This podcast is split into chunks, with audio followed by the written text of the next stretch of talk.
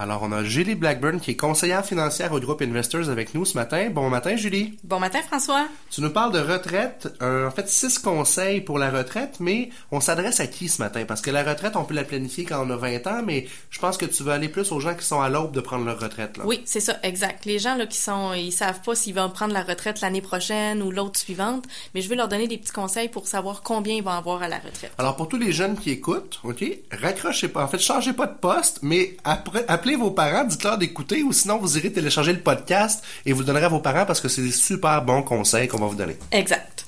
Fait que le premier conseil que je peux donner, ben, c'est de commencer par procéder à une analyse de vos dépenses à la retraite. C'est important qu'on estime, dans le fond, c'est quoi les frais qu'on va avoir mensuels. Euh, nos assurances, le paiement de notre loyer ou de notre prêt hypothécaire, de nos dettes, parce que à la retraite, nos revenus vont diminuer euh, et normalement nos dépenses également. Par contre, faut surtout pas oublier qu'on a nos dépenses comme euh, les voyages, les loisirs, les divertissements. On a plus de temps pour en faire, donc ces dépenses-là vont augmenter de ce côté-là. C'est vrai ça, hein? dans le train-train de la vie quotidienne, des fois on n'a pas nécessairement le temps de dépenser, quoi qu'on est super créatif pour dépenser notre argent. oui. Mais rendu à la, retraite, à la retraite, on a juste ça à faire, dépenser nos sous. Fait qu'il faut bien planifier nos dépenses. C'est ça. Fait que ça c'est la première étape. Ensuite, la deuxième étape, ben, c'est de vous renseigner au sujet des régimes publics de retraite c'est important de pouvoir estimer qu'est-ce qu'on va recevoir de la Régie des rentes du Québec. Maintenant qu'on appelle Retraite Québec. Oui, effectivement. Ils sont présentateurs d'une chronique. On a Olivier Carré avec nous euh, toutes les deux semaines également. OK. Euh, la sécurité de la vieillesse également. Donc, qu'est-ce qu'on va recevoir euh, du gouvernement du Canada? Et les deux organismes, là, dans le fond, ils ont des sites Internet en ligne qui peuvent nous aider à pouvoir estimer qu'est-ce qu'on va recevoir.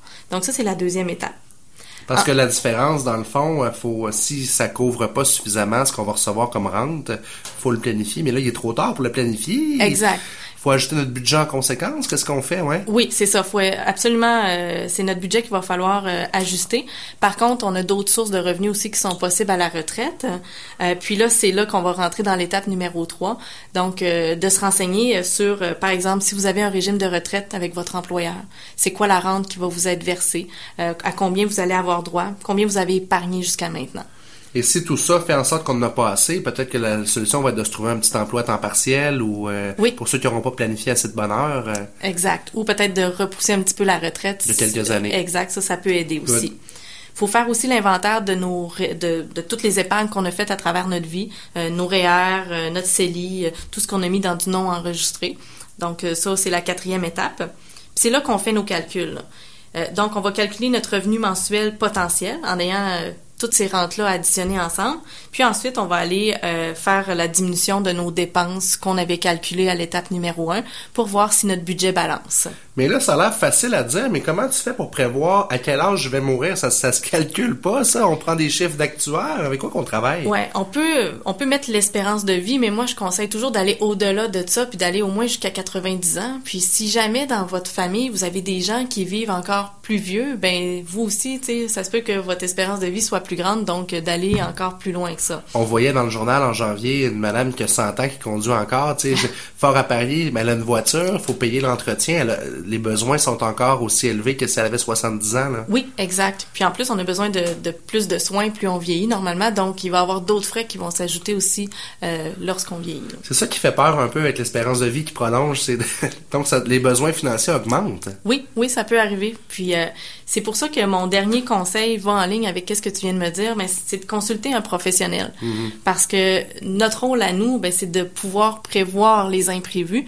puis de pouvoir aider nos clients à comprendre toutes ces petites technicalités-là, puis d'essayer de se projeter dans le temps jusqu'à euh, le plus loin possible, dans le fond. Donc, si vous envisagez ou vos parents envisagent de prendre leur retraite prochainement et qui n'ont toujours pas de conseiller financier, il n'est pas trop tard. Non, pas du tout. On peut vous rencontrer quand même. En fait, on a besoin, selon moi, d'un conseiller financier à travers toute notre vie, même mm-hmm. qu'on soit à la retraite ou en, en on est en train d'épargner parce qu'on a 25 ans, euh, c'est important. En tout temps, on a besoin de conseils, de s'entourer.